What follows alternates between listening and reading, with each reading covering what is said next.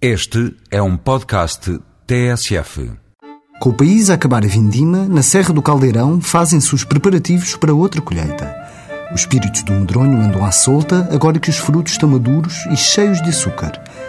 Quando os árabes por aqui passaram, entre o século IX e X, trouxeram consigo a arte da destilação, com a introdução de alambiques de cobre que ainda hoje se utilizam. Abstémios viam na destilação do medronho uma resposta para os males do corpo, deixando aos locais os bens da alma. O medronho tem a aparência de uma esfera de casca vermelha com a terra do barrocal e amarela no interior. Por si, conserva-se pouco e fermenta com facilidade. Daí que esteja fadado à aguardente.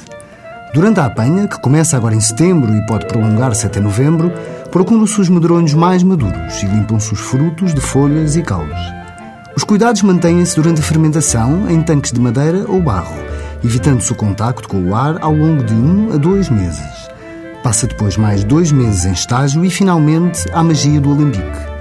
A sua destilação é feita por fogo direto e o espírito incolor que de lá brota é poderoso, fruto dos solos ácidos da serra e da sua personalidade, tão doce que quase que queima. Excelente como digestivo, o aguardente medronho é uma bebida de boas-vindas, podendo ser bebido frio ou natural, consoante o gosto e a utilização. E até porque, como se costuma dizer nestas paragens, por dentro é para esparcer, por fora para curar, de inverno é para aquecer, de verão para refrescar. Até para a semana, com mais produtos e sabores tradicionais.